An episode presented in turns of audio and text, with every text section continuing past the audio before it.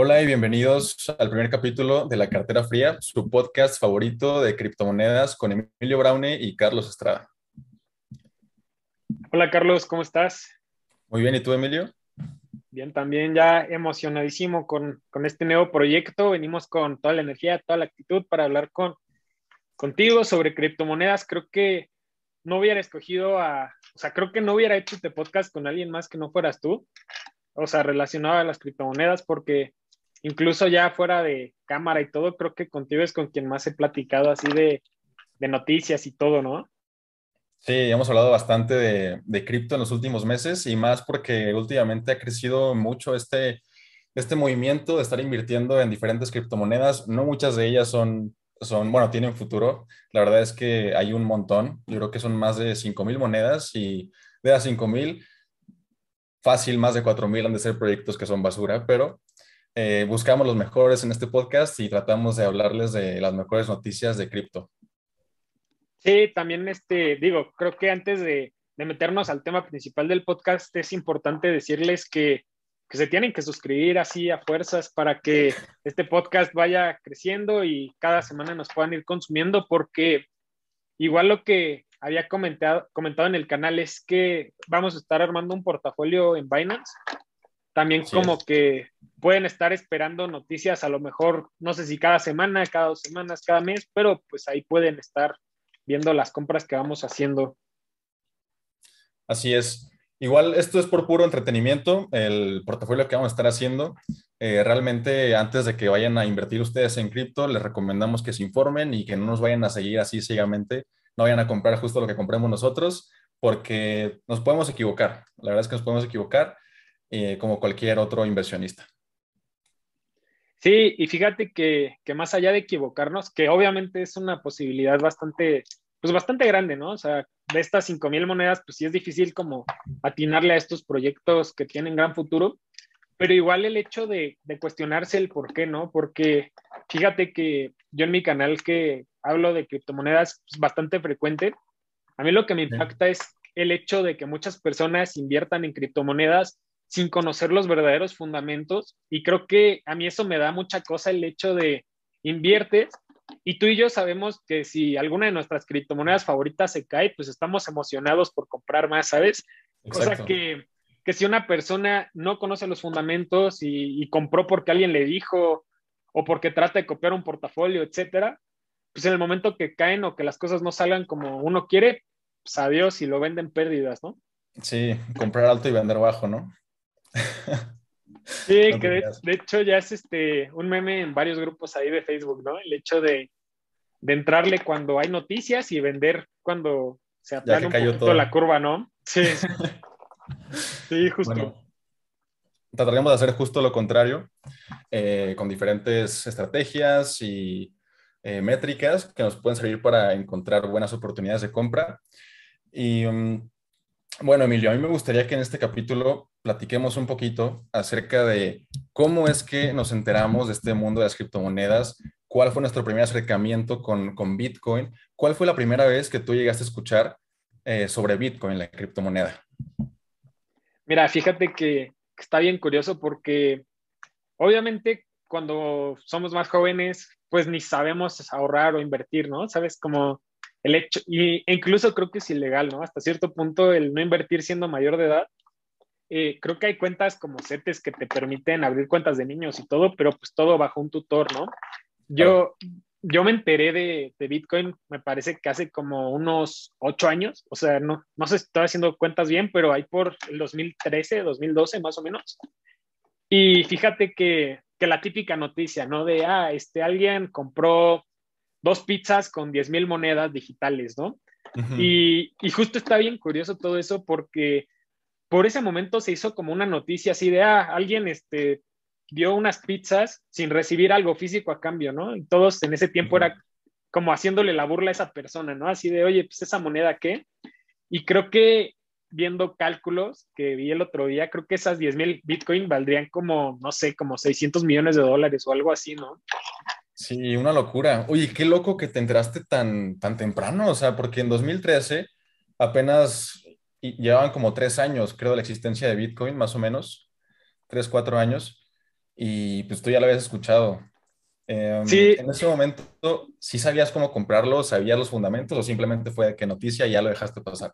Sí, o sea, fíjate, fue una noticia, o sea, mi familia no, no le interesaba tampoco adquirir criptomonedas.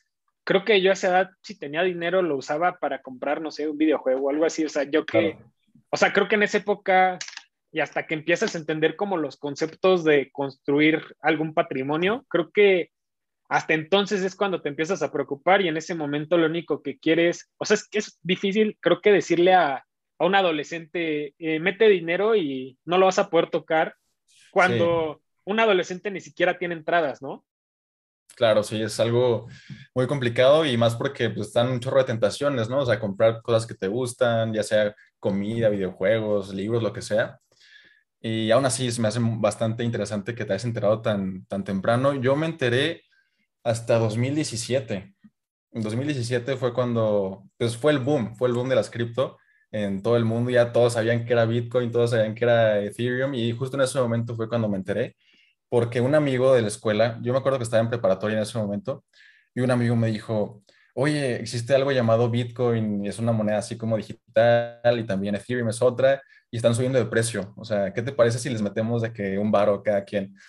Y, ya nos juntamos un grupo de amigos, éramos como cinco, de que no, nos juntamos los cinco y entre los cinco juntamos 10 mil baros, decía uno de ellos, de que no hay que organizarnos y le metemos a, a, un portafolio, o sea, de Bitcoin y Ethereum nada más, creo que eran esas dos.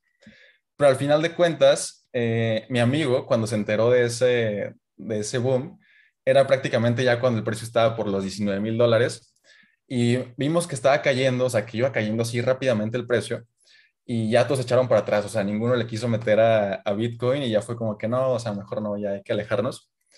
Y fue hasta 2019, ya cuando yo lo vi de otra, de otra forma, este, me puse a investigar más de Bitcoin, sobre los fundamentos, porque en ese momento, en 2017, cuando apenas lo conocí, no sabía nada, solo sabía que era una moneda digital con la que podía ganar dinero rápido, como casi todos los que se meten a apostar su dinero en, en Binance prácticamente. Pero ya en 2019, te digo, me puse a investigar, me gustó la idea de que fuera una moneda limitada, me gustó el concepto del halving y pues todo lo que conlleva, ¿no? La minería, etcétera. Y ya fue cuando dije, voy a comprar, voy a comprar Bitcoin ya después, o sea, conscientemente, después de haber revisado todo. Y en ese momento el precio era como de unos, ¿cuánto habrá sido? como unos 7 mil, 6 mil dólares por Bitcoin, incluso poquito menos. Y ya empecé a comprar por esos precios. Fui comprando, fue subiendo como hasta los 11. Me tocó la caída horrible de la pandemia en marzo, que pasó como de 11 a 3 mil dólares. No, 3 mil no, como de 11 a 4 mil. Y aproveché. Si, si reviso mi Bitso, eh, ahí tengo el registro de una compra que hice cuando costaba como 5 mil dólares, 6 mil dólares Bitcoin. Y ya he ido comprando todos los meses desde 2019 para acá. Órale, y, justo qué bueno que lo mencionas porque sí me interesaba muchísimo saber en qué punto del 2017 compraste, ¿no? Porque o te había podido ir súper bien o súper mal, ¿no? Dependiendo en, qué, en qué punto comprabas. Y, y creo que también es súper, es que creo que todos se enteran de las criptomonedas de la misma forma, ¿no? no creo que no conozco a una sola persona que me diga, yo entré porque lo, investigué, vi los fundamentos. Creo que todos los que conozco y cuando más boom existe es cuando, como lo vimos en 2020, ¿no? Que incluso a principios de este año, ¿no? Me parece que sobre todo en enero fue cuando despegó de los 30 mil a los 50 mil. sí, y, posteriormente a los 60. Creo que todos es cuando dicen como, no, es que hay que comparar ahorita, o sea, ahorita está subiendo 3% cada media hora, ¿sabe? Y creo que justo es cuando la gente se acerca y creo que Bitcoin sabe exactamente cómo alejar a esa gente, ¿no? En el segundo que empieza a caer, toda esa gente suelta el celular, ¿no? Cuando todos creen que van a ser millonarios es cuando cae así duro. Y cuando todos creen que van a perder su dinero es cuando sube. sí, de hecho, este, creo que una de las frases que a mí más me gusta es, este, la forma más rápida de hacerse pobre es, la, es buscando la forma más rápida de hacerse rico.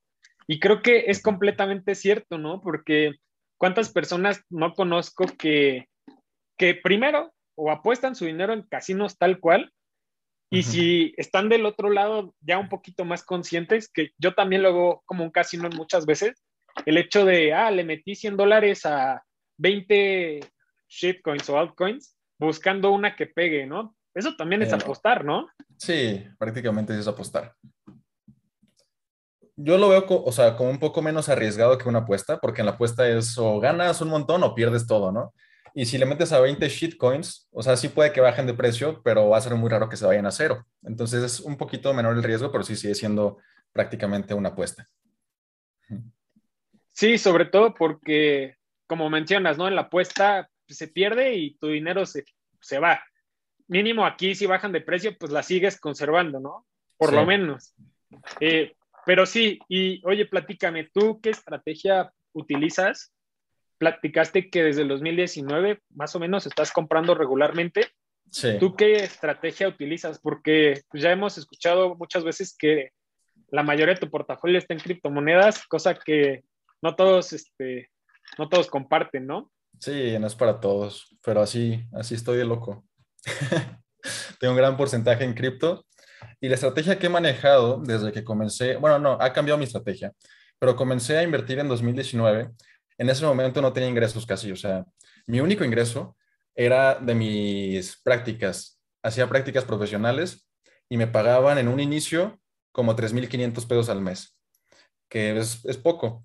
Y luego fue subiendo, me lo subieron a 4.000, 5.000. Creo que lo más que llegué a ganar fueron como 6.000 así de practicante. Y yo recuerdo que había veces en las que recibía ese pago cada quincena, ¿no? O sea, pone que cada quincena me llegaban 2.000 pesos. Los 2.000 los mandaba así full a Bitso y compraba Bitcoin, así todo. Me llegaba todo el dinero, lo metía a Bitso. Lo hice como unas, lo hice varias veces, o sea, no era mi estrategia de siempre, pero como no tenía gastos, o sea, no tenía ningún tipo de gasto, decía, esto va a ser bueno para mí en el futuro, o sea, yo le veo futuro a Bitcoin y estoy confiado de que si le meto todo, no, o sea, me va a ir bien. Y aunque se caiga el precio, no va a pasar nada porque ese dinero lo necesito. O sea, realmente no, pues sí. O sea, en el peor de los casos, que Bitcoin se fuera a cero, que no va a pasar, pues ya, o sea, perdía mi dinero, pero no pasa nada, o sea, la vida sigue. Y es un poco mi pensamiento de ahorita. Eh, o sea, yo sé que no voy a perder todo mi dinero invirtiendo en Bitcoin, pero si llego a, si mi portafolio baja un 20% o un 30%, yo sé que los fundamentos están ahí y voy a comprar más con gusto, o sea, voy a comprar más barato. Y ya volviendo un poquito a la pregunta que me hiciste, porque me desvié la estrategia que sigo en este momento es que todos los meses le meto una cantidad fija a las monedas que más me gustan. Eh, entre ellas están Bitcoin, Ethereum y Cardano. Entonces todos los meses meto esa cantidad. No voy a decir. y en esa época que metías así todo tu, todo tu ingreso completo, ¿lo metías únicamente a Bitcoin o tratabas de variarlo un poquito? Fíjate que sí, sí le variaba. Eh, le metí a Bitcoin, a casi todo lo que estaba en, en Bitso. Le metí a Bitcoin, a Ethereum, a Litecoin. A Ripple, seguro. No, a Ripple, no. Fíjate que Ripple nunca me gustó. Pero sí fue Bitcoin, Litecoin, Ethereum y Bitcoin Cash. Pero tengo, tengo que confesar que cometí un error muy grande al invertir en Litecoin. Porque yo compré Litecoin en un momento en el que estaba algo cara la moneda. O sea, sí estaba como por unos 150 mm, dólares cada Litecoin, o tal vez poquito más. Y cuando ocurrió el crash de marzo, cayó como hasta los 20 dólares. Así fue ridículo. Y no vendí en ese momento, o sea, no vendí, pero ya después, o sea, todas las demás fueron subiendo. Por ejemplo, en el crash de marzo, Bitcoin cayó, también Ethereum, y al pasar de los meses, un mes o dos después, se recuperaron muy rápido. Litecoin se quedó estancada. Y la vendí, la vendí así con pérdida. Creo que es la única vez que he vendido una cripto con pérdida. Pues la verdad no te, digo, sí cayó durísimo, pero no te fue tan mal, ¿no? Porque cuánta gente no habrá vendido así todo su portafolio completo, ¿no? No, no, no, no, no. Qué miedo. Oye, y no te da como, no voy a decir miedo, pero no te incomoda o tener, no sé, el 80% de tu portafolio en puras cripto. ¿Qué digo? Yo si pudiera te digo la verdad, no sé si lo haría. Yo me quedaría máximo, yo creo con un 40, pero no sé, tú sí estás loco. No, pues fíjate que no me incomoda, o sea, porque es dinero que no necesito. Entonces, pues sí. Pero, no es dinero así que, o sea, por ejemplo, yo el dinero que estoy teniendo en el portafolio, o sea, lo quiero usar y tiene propósitos, ¿sabes? Eh, o sea, si ese dinero cae un 50%, ¿no afecta a tus planes futuros? No, para nada. O sea, ese dinero que tengo en cripto no tiene ningún objetivo a corto plazo ni, ni a mediano. O sea, el único objetivo tal vez podría ser venderlo y comprar más cripto. O sea, yo quiero acumular todo lo que pueda de cripto en los siguientes años y ahí dejarlo, o sea, porque no sé, o sea, yo no quiero eh, tener que estar vendiendo mis criptos para pagar algún tipo de gasto. O sea, yo creo que estén ahí como una reserva de dinero para el futuro, pero un futuro muy lejano. O sea, y tú eres, yo, yo por lo menos sí lo soy, igual este sería interesante, nos lo platiques. Eh, en la comunidad de Bitcoin, sobre todo, existe como esta idea de tratar de mantener el, o sea, las criptomonedas hasta el punto que puedas comprar cosas sin necesidad de convertirla a dólares o a pesos, ¿sabes? O sea, el hecho de decir, voy a comprar una casa directo con Bitcoin, no voy a hacer esto. O sea, tú vas hacia esa, o sea, ese es tu objetivo como tal o, todavía vas más allá. Pues sí estaría bien. O sea, si en algún punto el Bitcoin que tengo llega a valer así un montón de, dinero, o sea, y con el que puedo comprar una casa o así, estaría padre. Pero mm, no me gasta, o sea, yo no, yo no me veo en un futuro gastándome todo mi Bitcoin. O sea, yo siempre voy a tener algo de Bitcoin. De hecho, mi objetivo, ahorita no llego a ese objetivo, pero mi objetivo para los próximos, ¿qué? Dos años, tal vez tres máximo, es conseguir un, Bitcoin completo. Em, y ese Bitcoin completo no lo voy a vender, pase lo que pase. O sea, eh, no lo voy a cambiar a, a, Fiat, pues, en un futuro cercano. Y... Um, pues siento que voy más allá, como tú dices, o sea, por, por lo pronto no tengo planes de vender las criptos, ni aunque pueda comprar cosas con ellas. Oye, y ahí te va una pregunta, creo que interesante, ¿no? Porque si alguien me ha platicado de que Bitcoin va a tener un gran crecimiento en los próximos años, pues eres tú. Entonces, estamos hablando de que vas a tener un Bitcoin, bueno, que te gustaría tener un Bitcoin completo en tres años al precio de hoy o al precio de en tres años. Porque esto también puede variar mucho, ¿no? Al precio en tres años, sí. Eh, um, no sé en cuánto vaya a estar en tres años, honestamente. Pero, ¿cuánto habrá de estar? Yo creo que en tres años va a estar como en unos, híjole, entre 100 mil y 300 mil dólares. Y ahora, si tú le pudieras, este, no sé, meter algún monto para el 2030. Yo tengo uno que considero, sí, luego factible. Yo personalmente creo que para el 2030 vamos a estar por arriba de los 500 mil dólares. No sé tú qué opines. Sí, fácil. Pero, pero ¿cuál sería tu rango? O sea, sí, pero ¿cuánto? Ah, o sea, ¿a cuánto creo que llega el precio en el 2030? Mira, en 2017 subió hasta los 20 y luego cayó a los 3. ¿Ok? Todo depende mucho del precio al que esté en la fecha del halving, a mi parecer. Em, pero, a ver, déjame hago algunos cálculos rápido. Sí, que digo, nada más mientras haces esos cálculos, hay que considerar que el siguiente halving sería en 2024, más o menos, y el siguiente sería en 2028, si no me equivoco, ¿no? O sea, y ahorita en cuánto está la recompensa por bloque, no recuerdo si está ahorita en 12 bajó de 25 a 12, no estoy seguro. O si ahorita ya está por 6. A ver si lo, lo checamos. Esto, va a sonar muy loco, Emilio, pero yo creo que si en este ciclo podemos llegar a los entre 200 y 300 mil dólares, en este ciclo, o sea, en, en el próximo año, llegar entre 200 y 300 mil dólares, y luego caemos, no sé, ponle que a unos 50 mil, 60 mil dólares, el siguiente ciclo creo que podemos llegar a, bajita la mano, un millón de dólares por Bitcoin. Y eso sería en 2024, creo. Sí. Sí, el siguiente halving es en Ajá. Y en 2028, si, si todo sigue como lo ha estado haciendo, o sea, el comportamiento de Bitcoin sigue igual, eh, podríamos llegar a un precio de 20 millones de dólares. ¿Para cuándo? ¿2030? Para 2028. 2028. Y, y a ver, ahí te va. O sea, vamos a suponer que eso pasa ¿no te desharías de tu cripto en ese momento? Porque digo, es, es diferente decir, ah, hoy tengo, no sé, 10 mil dólares de Bitcoin o 5 mil dólares, a que te digan, tienes 20 millones, puedes tener la vida resuelta. Sí. Ahí, ahí cambian las cosas un poquito, ¿no? Sí, sí, cambian las cosas. Y es que lo que voy a hacer, bueno, mi plan es vender en, o sea, lo más cercano que pueda al tope, que es algo complicado, es algo complicado, pero yo ya tengo mi target de venta y es, en cuanto toquemos los 200, los 200 mil dólares, yo voy a comenzar a, vender así de forma, no sé, cada día vendo un poco, ¿no? Hasta venderlo prácticamente todo. Y cuando caigamos, igual voy a recomprar. Entonces, esa va a ser mi técnica, este, estar vendiendo en lo alto, comprando en lo bajo constantemente entonces, cuando lleguemos a esos 20 millones, si es que llegamos, sí vendería. O sea, ya cuando esté en ese precio, voy a vender, pero voy a buscar recomprar más barato.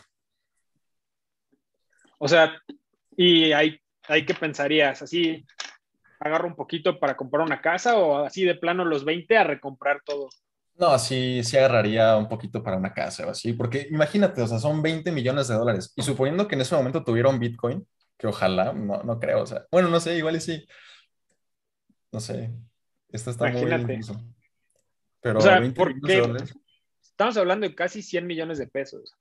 No, 20 millones de dólares son 400. No, perdón. Sí, claro, claro. Estaba pensando en 5 millones de dólares.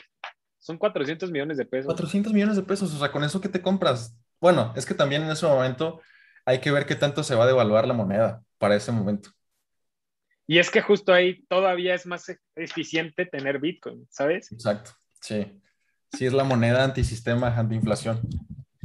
No sé si tú te has puesto a pensar, pero yo he visto varias películas, juegos, historias, novelas, lo que sea, futurísticas, ¿no? En el que hacen todo un rollo en la película por conseguir una barrita de no sé qué. Yo así veo el Bitcoin en el futuro, ¿no? O sea, como que así de, así un Satoshi te va a comprar casi muchísimo, ¿sabes? Igual y sí, ¿eh? Ahorita un Satoshi, ¿cuánto vale? No vale casi nada. Creo que vale menos menos de un peso. Sí, o sea, creo que ahorita con 100 pesos sí te compras varios. De hecho, comentario random. Hace poco saqué una tarjeta nueva. No están patrocinando esto, nada más es comentario. una tarjeta de Tauros. ¿Ubicas el exchange Tauros? No. Bueno, es un exchange. Deja. Bueno, X. Quería mostrar la tarjeta, pero no la tengo aquí a la mano. Es como la de BlockFi que están ahorita sacando. Ándale, sí es una tarjeta cripto y um, el Exchange Taurus es un exchange mexicano. Haz de cuenta que es creo que el segundo más grande después de Bitso, pero Bitso sí le lleva la delantera por mucho. En Tauros puedes sacar esa tarjeta y tiene un sistema de cashback, pero es cashback en Bitcoin o cashback en Litecoin, la que tú elijas. Y de hecho cambia todos los meses. El punto es que ahorita están dando un cashback del... Es algo ridículo, es muy bajo, o sea, es del 0.1%. Es muy bajo, pero es en Bitcoin. Y estoy diciendo esto porque hace poco la probé, gasté como 300 pesos y me dieron nada más como 50 satoshis. Pero, o sea, 50 satoshis no es nada ahorita. Quién sabe si en el futuro sí va a ser algo chido. Es, que ahí te va, o sea, ¿qué, ¿qué, prefieres, no? O sea, que te regresen 5% o 3% en cashback en fiat, que no va a tener ese crecimiento, ¿sabes? O sea, como que ahí es, incluso yo creo que hasta les, o sea, para ellos eso es mucho, o sea, considerando que eso lo podrían ellos mismos mantener, ¿sabes? Sí, sí es mucho. Ahorita se ve como poco, pero en unos 10 años imagínate cuánto va a ser ese punto 1% hoy. Sí, no. Pues, y tú, por ejemplo, eh, comentas que tienes este, otras cripto, ¿no? Yo, por ejemplo, eh, igual invierto principalmente en Ethereum y en Cardano. Y a mí me gusta por, por lo menos tener eh, un 60% Ethereum.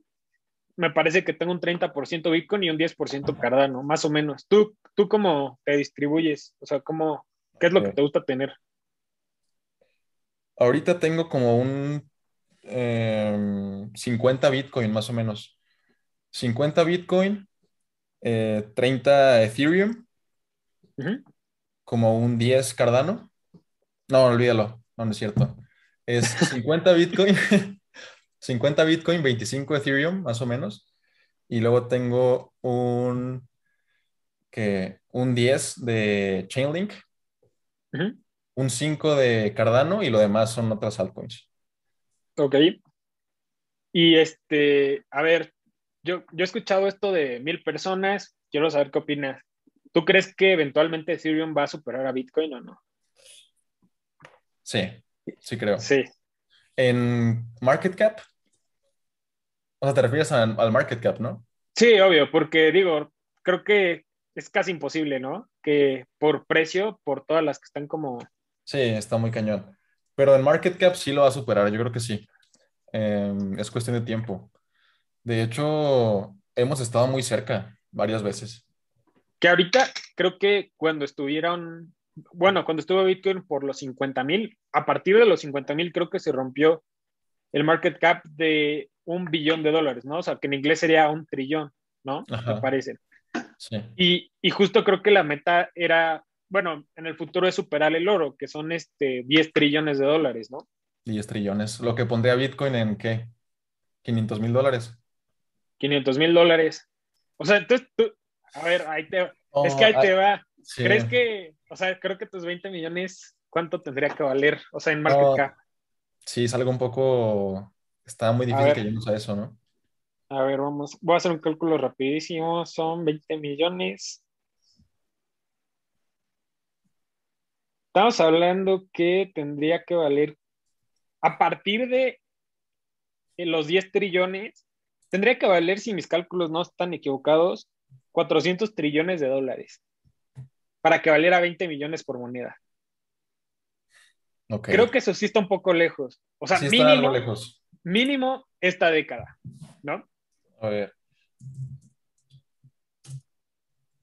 ¿Qué digo? A lo mejor ni, ajá, digo, a lo mejor ni me, me hice bien las cuentas, pero según yo va por ahí. ¿Pero cuántos? 400 trillones. Según yo, porque lo que hice fue tomar los 10 millones, los 10 trillones de los 500 mil dólares y multipliqué eso por, por, ¿por qué? Por 40. Bueno, tienes razón. Em, esos 20 millones sí los veo un poco lejos. Ahora, ¿Sí, ¿sí serían los 400 trillones? No, no hice el cálculo. No hice el ah, cálculo. Ah, Pero te creo.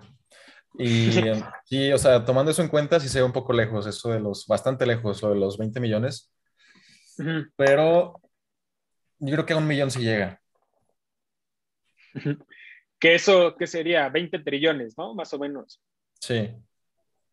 Que 20 trillones, digo, yo fundamentalmente creo que el Bitcoin va a ser más grande que el oro, o sea, en el largo plazo, ¿sabes? Yo también. Pero ah, también habría que pensar porque el oro lleva siendo relevante siglos, ¿sabes? Sí. ¿Tú, crees que el Bitcoin va a ser, o sea, digo, porque mínimo sabemos que de aquí al siglo que viene se va a seguir minando Bitcoin hasta el 2140.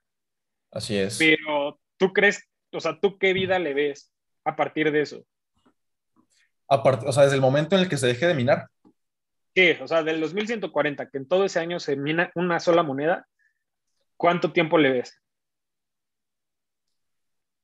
Mm. Que, aquí ya es diferente el hecho porque se deja de minar, posiblemente las carteras no hacen movimientos con sus monedas, a menos de casos extremos, ¿no? Sí. Que de, que de hecho eso ya lo estamos viendo desde ahorita, ¿no? Que el otro día platicábamos que desde el 2010 no se ha movido el 60% de las monedas o algo así, ¿no? Sí, qué onda. Pues en ese momento no sé qué valor pueda tener, o sea, ya en 2100, ¿qué dijiste? 2140. 2140 es el último año. Eh, um, no, o sea, se me hace muy complicado hacer una predicción de precio, pero sí va a ser mucho más estable, yo creo. Y, oye, a ver, eh, también algo importante que creo que no hemos mencionado. Todo eh, o gran parte de lo que se le atribuye al crecimiento es este, pues, por todo el dinero institucional que llegó, ¿no? Sí. pero, o sea, ¿tú qué crees que va a pasar? O sea, vamos a tener que seguir dependiendo de grandes, así, ballenas que vayan llegando, o tú crees que eventualmente el comportamiento de Bitcoin va a seguir subiendo sin necesidad de estas ballenas llegando? Yo creo que va a seguir subiendo sin, o sea, con o sin ballenas. Lo que me preocupa de las ballenas es que, um, o sea, en cualquier momento pueden tanquear el mercado, o sea, pueden hacer que caiga así de forma asquerosa el precio y ese no es el objetivo de, de Bitcoin. O sea, el objetivo de Bitcoin es que todos tengan como, o sea, que cada quien sea su propio como central bank, ¿no? O sea, que no haya ninguna institución regulatoria. Pero al momento en el que tienes las ballenas y hay tantos, o sea, tienen tantos Bitcoins en su, en su poder, realmente sí rompen un poquito con, ese, con esa meta ideal que, que tiene Bitcoin, porque ponle que lleguemos a un, a un punto en el que cada Bitcoin valga un millón de dólares, así algo ridículo. Y de pronto un inversionista decide vender 5 mil Bitcoins. O sea, ¿qué va a pasar con el mercado? Va, va a caer de forma muy fea. Eh, y, y, tengo que analizar muy bien este, eh, a Bitcoin desde ese lado, o sea, del lado de, de, las ballenas, porque sí puede llegar a ser muy problemático el tener una inversión que puede llegar a ser tan volátil porque una sola persona decida vender su participación. Sí, o sea, me acuerdo esa época en la que, Elon Musk así echaba el tweet que, ah, este Tesla acaba de, de comprar o Tesla ya acepta y todo esto, y otros bancos, ¿no? Y si era como de, ay, o sea, veías como literal, veías en Twitter así fotos de, de la entrada así en el exchange y sí decías como, ay, o sea, está moviendo el market cap muchísimo. O sea, si esta persona se sale, se cae, se cae, así, tal cual. Sí, eso está fatal. Habrá que ver pasa en los siguientes años, porque igual y podría llegar a pasar que llegue una moneda eh, bueno, ya discutimos eh, ahorita en el podcast que creemos que Ethereum va a superar a Bitcoin, ¿no? En algún punto de, su vida. Pero igual podría llegar otra moneda que solucione esta problemática de, um, de, que una persona pueda tener tantas monedas o que una persona pueda tener una participación tan grande. O sea, una moneda que, con la que no puedan haber ballenas y que tenga como los mismos principios que Bitcoin, podría llegar a, a ser mejor, pero va a estar muy cañón que llegue una superar Bitcoin por el market cap que tiene, por la historia que tiene y por todo el desarrollo que hay detrás. Sí, de acuerdo. Y hablando de esto, creo que hay una, una nueva, no sé cómo llamarle, eh, o sea, tengo palabras en inglés, pero no sabría cómo, o sea, como tal cual mencionarlo, pero ¿tú qué opinas de estas monedas que, que tratan justamente de evitar movimientos en las carteras, ¿no? Que existen estas altcoins que uno de sus principales incentivos es, si tú vendes, vas a tener que distribuir el 5% de, tu, de todas tus monedas a los otros holders y el otro 5% al blockchain como tal. O sea, ¿tú qué opinas de, de este tipo de, de, situaciones, no? ¿Tienes algún ejemplo de, de, una moneda que funcione de esa forma? Sí, eh, digo, no es una moneda muy grande, bueno, tal vez es mucho más grande de lo que esperaban, pero hay una que se llama SafeMoon, que, ah, que justamente trata de el 10% de lo que tú vendas, 5% se distribuye entre todas las carteras existentes y el otro 5% se reparte en, en, el blockchain como tal, o sea, como a, va de regreso a los, creo que a los fundadores o algo así. Me parece interesante, pero ¿qué, o sea, qué pasa si no vendes? O sea, si tú, si tú compras la moneda y nunca vendes, nada más te va a estar llegando más, o sea, te van a estar llegando más monedas y más monedas y ya, bueno, no sé, habría que ver cómo funciona a gran escala, porque como comentas, SafeMoon tiene un market cap bajito, ¿no? Creo que no están ni siquiera en el top 100, ¿o sí? Déjame checar, porque sí he visto que ha estado subiendo y subiendo y subiendo, pero también lo que se me hace bien interesante es que creo que son monedas y son proyectos bien raros, porque si tú te pones a pensar, eh, en el momento que tú inviertes en algo como SafeMoon, ya vas 10% abajo si vendes, ¿sabes? Aunque estés tablas, en teoría, por el hecho de vender ya vas 10% abajo. Entonces, yo creo que sí es como el incentivo como tal de no, no vendan. Yo lo veo así, pero pues también quién sabe qué tan... Mira, market cap son no puede ser. Está en el lugar 74, ¿no? Ya está, no, bueno, en CoinMarketCap me sale que es el 209 con un market cap de, si no me equivoco, 1.200 millones de dólares. 1.200 millones. O sea, 1.2 billones en inglés, supuestamente. Qué raro. O sea, digo, ya, ya es un market cap considerable, ¿no? Sí, sí, es bastante dinero. Pero qué raro porque este, te aparece en el lugar 200, ¿no? A mí me aparece en el lugar 74, pero es que estoy en CoinGecko. No sabía que había tantas diferencias. Sí, está bien raro. Ahí, ahí de market cap, ¿cuánto te aparecía? Igual el 1. Lo mismo, sí, el mismo market cap, pero me aparece en el lugar 74. Qué raro. Pero, o sea, ese tipo de proyectos. También hay uno que sí, sí me pareció interesante también, que se llamaba Safe, no sé qué, o sea, pero ahí no era safe como de seguro, era como safe de salvar. Y era una criptomoneda que justamente estaba diseñada para, como un proyecto en el que cuando vendías te quitaban el 10%, pero ese 10% se iba a donaciones para países en África. Eso, eso me pareció interesante, pero también no sé, o sea, si las personas o inversionistas están buscando pues, que les quiten un 10% de, de golpe, ¿no? Ajá, sí, sí está un poco o sea, está padre, está padre la idea, pero yo creo que pocos son los que buscan ese tipo de moneda para donar a la gente. O sea, lamentablemente, em, como que esa actitud de donar constantemente no está tan arraigada en la gente aún. Sí, aparte, o sea, yo siento que si quiero donar, lo hago, ¿sabes? O sea, no necesito como una cripto para hacerlo, ¿no? Ajá, exacto. Aparte ahí te están forzando a donar siempre que la muevas, ¿no? Sí, o sea, no es como de, ah, cuando quieras te damos la opción de, en vez de darlo al blockchain, lo donas. Es como de, no, siempre, no, y, mínimo ahí es donaciones para algo que funcione, ¿no? O sea, para una caridad. Pero ya temas de SafeMoon ya es como se reparte entre las otras carteras, ya ni siquiera es como un proyecto de caridad como tal. Está interesante ¿eh? eso de SafeMoon, la verdad es que no, no he investigado mucho de esa moneda. Llegué a ver videos, creo que vi un video de André, André, ¿cómo se pedía? No me acuerdo. André Jik, ¿no? Ajá, sí. Es que en un momento, o sea, creo que André es como el, el vato que ha hypeado más las coins, así, de todos. Siempre sube videos tanto, de Tanto que, que, vi ese video, la investigué y creo que le metí como 50 dólares a SafeMoon hace como, uh, hace meses. Ya, igual a 100x, ¿no? 100x coins. Sí, compré 100x coin, no, pero ahí qué mal me fue, o sea, digo, la sigo manteniendo porque ni siquiera hay este, hay volumen en el, en el exchange que estoy, pero, pero sí, yo, yo creo que ahí, ahí va a quedar por un rato, ¿no? Pues sí, a ver qué pasa.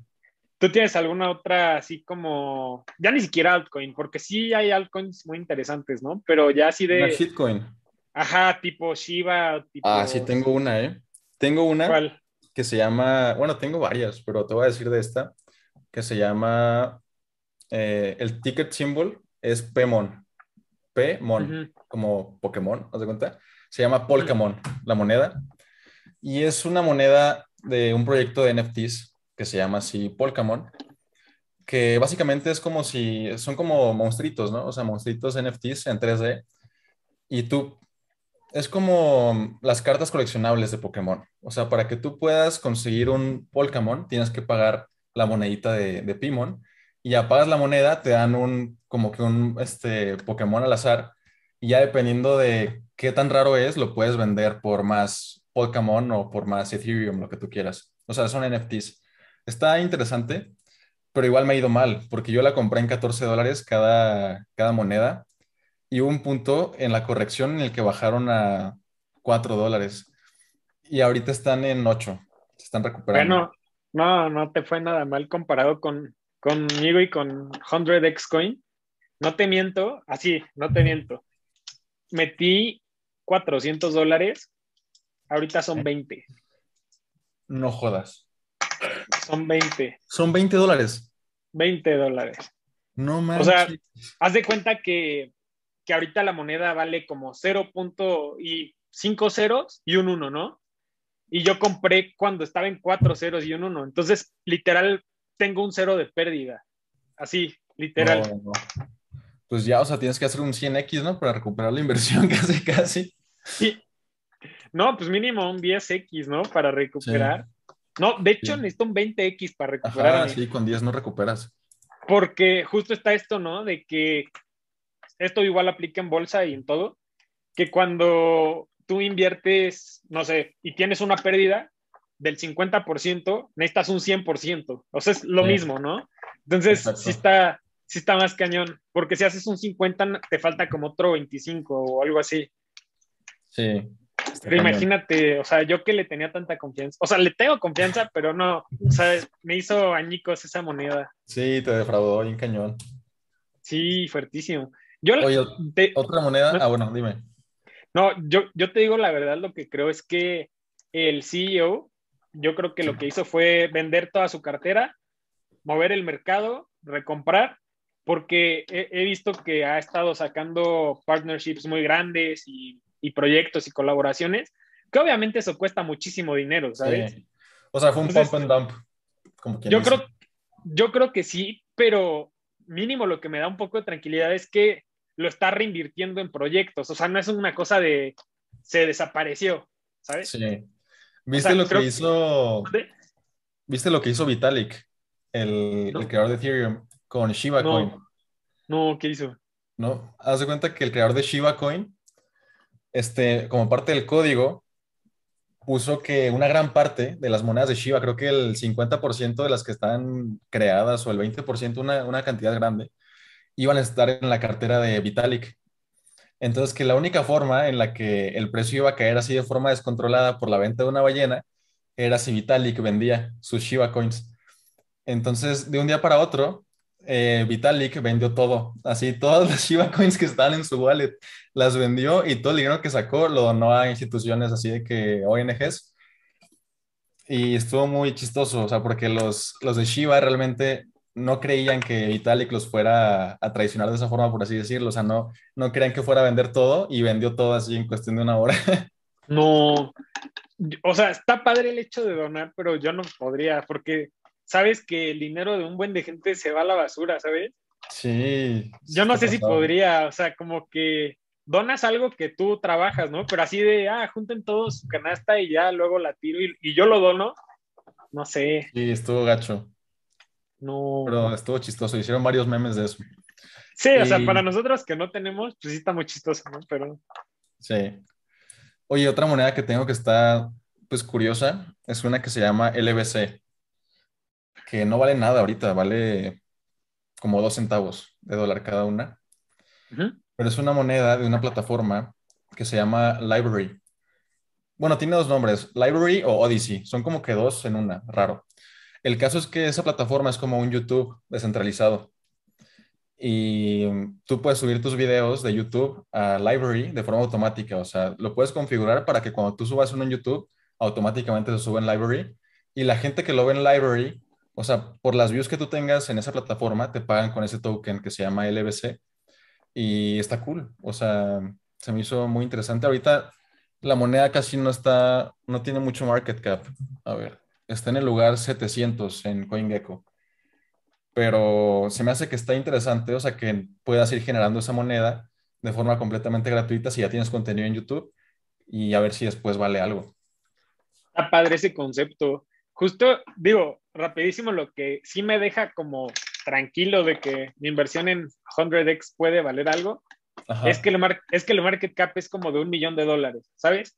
O sea, si el market cap sube, deja tú a, al, a SafeMoon, que ya está en 1.200 millones, deja tú, llega a 100 millones y mis, 500, mis 400 dólares originales, que ahorita son 20, ya serían miles, ¿sabes?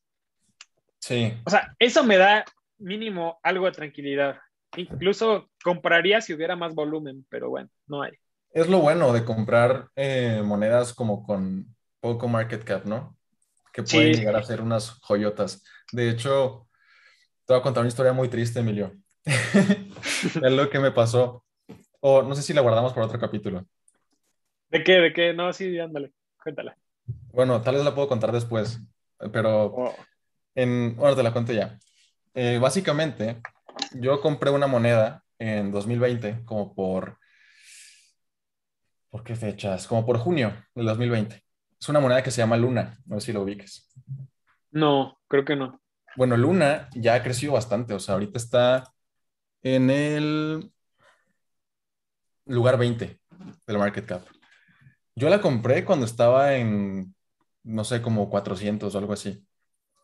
Compré Luna, le metí 3 mil pesos, nada más. Este, y en ese momento, cada Luna costaba creo que 30 centavos de dólar. Ajá, o sea, 0.3 dólares, ¿no? Y ya la compré. Realmente investigué, o sea, un poquito de la moneda. No mucho, honestamente sí fue como una media apuesta porque en ese entonces eh, como que aún no me metía tan de lleno, ¿no? En, en, investigar altcoins. El punto es que le metí 3 mil pesos y vi que se estaba moviendo, ¿no? O sea, de que para arriba, poquillo, o sea, subía de que a 40 centavos, de 30 a 40 centavos, y luego de que bajaba a 30 centavos de nuevo, y luego 40. Y así está por ese rango, o sea, casi no subía mucho. Y dije, no, se me hace que este dinero lo puedo tener mejor en otro proyecto que me guste más, como Ethereum o Chainlink, y pues ya, o sea, dejo morir Luna. Entonces vendí toda mi Luna. Lo vendí todo y compré Ethereum. Pero esa moneda, no, no juegues, Emilio. Adivina por cuánto se multiplicó en cuestión de un año después de que la vendí. O sea, ¿tú la compraste en 3 centavos o 30 centavos? 30, 30 centavos, la vendí como en 35 centavos. Llegó a los 2 dólares. 5 dólares. Llegó a los 20 dólares. No, o sea, casi hizo un por cien. Hizo un por 80. O sea, si yo hubiera dejado esa inversión, esos 3 mil se hubieran convertido en 240 mil pesos. No. Ese ha sido como uno de mis este, peores errores, yo creo. Híjole. Yo creo que el mío, yo creo que el mío ha sido hasta ahorita 100x, pero no sé. O sea, no he vendido, ¿sabes? O sea, todavía se puede recuperar, pero sí, qué horror, ¿no? Imagínate. No, pero lo tuyo, creo que, o sea, con todo respeto, está mucho peor, ¿no? O sea. Sí, sí. ¿Cómo duermes, estaba viendo, estaba viendo que. No, la neta, eso ya me vale, o sea, no me importa que haya pasado eso. Eh, porque igual me han tocado oportunidades padres, o sea, esa se me fue, pero me han tocado otras padres. Y estaba viendo que en Twitter, veo mucho Twitter de, de criptomonedas. Yo sigo a mucha gente del mundo cripto. Y uno posteó de que si tú ya llevas más de dos años en cripto, es inevitable, bueno, no, o sea, con que ya inviertas en cripto, es inevitable que una moneda que tú tenías y vendiste iba a ser un 100x, o sea, de que siempre pasa, pone el, el vato, de que a mí me ha pasado como unas cinco veces que tenía una moneda que le había futuro, pero luego la vendí y se hizo un 100x, así. Entonces es relativamente común cuando ya llevas un poco de tiempo en el mercado que te pasen cosas así. Sí, sí, sí, sí está interesante eso. Yo, a mí lo que igual más un poquito ruido es este, este tipo de comentarios, ¿no? O sea, que tú ves, por ejemplo, lo tuyo, ¿no? De, de Luna, que dices que te costó 30 centavos, y hay gente que te diría, oye, pero Dogecoin estaba en 30, está en 70, ¿por qué no puede llegar a 20? Y es como, güey, eh, o sea, el market cap de Dogecoin ya son 50 mil millones de dólares, ya no, ya multiplicar eso por 100, no hay forma, ¿sabes? Sí, está muy cañón. O sea, Dogecoin está en el lugar 8. Ajá, y aparte, Luna en ese momento seguro tenía un market cap de este tamaño, ¿sabes? O sea... Sí, sí, estaba muy chiquito. Y de hecho, la única forma en la que la podía comprar en ese momento era con Qcoin. Y por eso, por eso empecé a usar ese exchange, porque de repente salen joyitas que casi no están en otros exchanges y las puedes comprar ahí. Y es que justo es como muy engañoso el hecho de no porque esté barato significa que lo está o no porque esté caro significa que lo está. O sea, ah, yo, yo a la fecha veo Ethereum y se me hace barato. Al precio que está ahorita se me hace barato. No sé tú qué opinas. Está como en 2000, 2000, que está en 2.700 dólares ahorita. Bueno, ya subió 8% hoy pero no se me hace caro. hace meses lo estábamos viendo por los 4.500 más o menos. Tomando en cuenta eso, sí se me hace barato. Pero yo he llegado a ver Ethereum en 400 dólares. Entonces. ¿Hace cuánto? Menos de un año y medio. Es que sí. Sí, pero también, o sea, ¿tú lo ves volviendo a ese precio? Así. yo no, le yo no, le hago forma. No, yo tampoco lo, veo, pero. A ver, déjame ver la gráfica. Yo a lo mejor lo veo, lo veo viable a lo, que pasó hace unos meses, 1900, 2000. Sí, yo creo que lo más que podría caer sería unos 1500, pero ya por debajo de mil ya nunca va a pasar, no creo. Y ese nunca va a pasar. ¿Qué le ves a Bitcoin? Así, nunca va a pasar. Yo creo que nunca va a tocar lo abajo de 20 mil en la vida. Yo creo. Yo también creo eso. Abajo de, o sea, que el piso así es 20. Sí, lamentablemente. Es muy triste porque yo lo llegué a ver en 10, lo llegué a ver en 6. No me imagino así comprar. No, ¿te imaginas? O sea, cuando yo escuché Bitcoin, ¿en cuánto lo pude haber agarrado? Sí, no juegues en 5 dólares de seguro. no te quedas, pero como Sí. 100 o menos. Sí, de hecho yo, yo hice un video no hace mucho sobre Bitcoin y, o sea, estadísticamente fue, es la mejor inversión de la década. O sea, creo que compuesto tuvo un 8 millones por ciento o algo así. O sea, creo que, creo que tuvo un rendimiento promedio del, creo que del 800 por ciento, 890 por ciento anual a lo largo de toda la década. Ok. Porque digo, obvio tuvo meses 30% abajo, pero tuvo años de 5000%, tuvo años de 3000%. O sea, no es cualquier cosa. Sí, no. No manches. Qué locura, en verdad. Y Sí. un poco de tristeza eso, ¿eh? O sea, que ya no lo vamos a ver debajo de 20. Sí, se me hace un poco triste. O sea, triste O sea- en el sentido de que ya no va a poder comprar barato. O sea, el otro día tú y yo estábamos de fiesta cuando compramos en 29, ¿sabes? Sí. Y era como, o sea, esto hace, hace dos, tres años era el, el techo, ¿sabes? Sí. De hecho, bueno, te comento que me tocó verlo en 6 y en 10 y así, pero en esos momentos no tenía dinero. O sea, era de que, te digo, mi, lo que ganaba por mes era como 4 mil pesos. Entonces, aunque le metiera todo, pues tampoco podía comprar acá de que un Bitcoin completo o algo así. Pero, o sea, pero a ver, a ver, a ver, o sea, le metías esos cuatro mil por un año, eran 40 mil pesos a un costo de 6 mil dólares. O sea, ahí hubieras hecho un por seis al precio de ahorita. Sí, pero no estuve a Ah. 6 todo el tiempo que estuve comprando. O sea, en Sí, promedio, obvio. ponle que estuvo como a 9, promedio. Y no le metía 4 por mes. O sea, te digo, hay veces que sí le metía todo mi salario, pero hay veces que le metía mil pesos o así. Yo sí tengo ganas así de, no sé, buscar algún, así una joyita y meterle dos meses de mi sueldo y dejarlo ahí cinco años, pero Uy, Pero no ¿sabes, sé si- ¿sabes con si cuál está- hice eso? ¿con cuál? Bueno, no, no fueron dos meses de mi sueldo. Le metí nada más, a ver, deja, déjala ver de nuevo. Se llama, Ah, Tú eres el que me dijo que hizo eso con Bitcoin cuando estaba en cuatro dólares, ¿no? ah, caray, no Imagínate. ojalá. No, le metí como unos 5 mil pesos a una moneda que se llama VAL. V-A-L. Ujú. Chécate el market cap. A ver.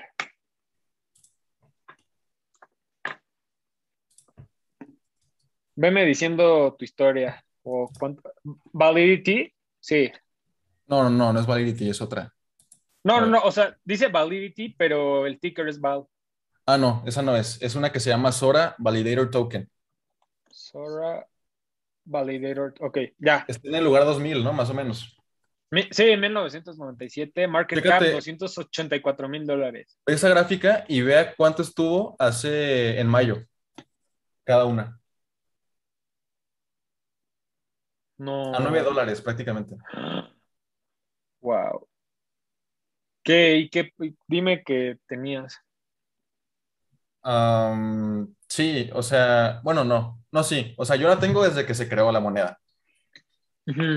Y cuando salió a la venta estaba como en 3 dólares. Pero es que haz de cuenta que yo la tengo porque yo tengo SOR. SOR es, se llama Sora la moneda. Y, y Sora es una moneda que utilizas para, para hacer transacciones en el exchange de Polkaswap. Ujú. Ok, ya ves que en Uniswap utilizas Ethereum. sí. En Polkaswap, en lugar de Ethereum, usas SOR. Entonces, la gente que quiera cambiar eh, monedas en Polkaswap tiene que usar SOR. Y cuando yo compré SOR, este, en la página oficial de, de Sora, tenían que los primeros holders de SOR les iban a dar un airdrop de, de este token de Val. Y sí me dieron un airdrop, pero fue ridículo. O sea, me dieron como cinco tokens nada más. Entonces imagínate, o sea, cinco tokens, tres dólares. O sea, me dieron 15 dólares de airdrop. No es nada. Pero mm, me gusta, me gusta la moneda porque tiene un supply eh, limitado por ahorita. Y aparte, cada cierto tiempo eh, queman tokens. O sea, esta cosa va a subir porque va a subir, a mi parecer. Y es por eso que le metí los, los cinco. Este, Pero igual podría estar equivocado. De hecho, si quieres, luego hablamos en un capítulo de nuestras apuestas acá de que, bueno, o sea, tokens acá de un market, cap, un market cap bajito a los que les veamos futuro y por qué. Y ahí ya te, te platico más a fondo sobre Val. Órale, si quieres, este, vamos cerrando el podcast de hoy y, ya dejamos eso para, para, el siguiente ahí. Entonces, si no se lo quieren perder, pues suscríbanse, denle like al video, algo que quieras decir. Eh, déjenos un comentario con sus criptomonedas favoritas y eh, gracias por estar aquí. Nos vemos en el siguiente capítulo. Bye bye. Gracias, gracias por escucharnos, compártanlo. Gracias.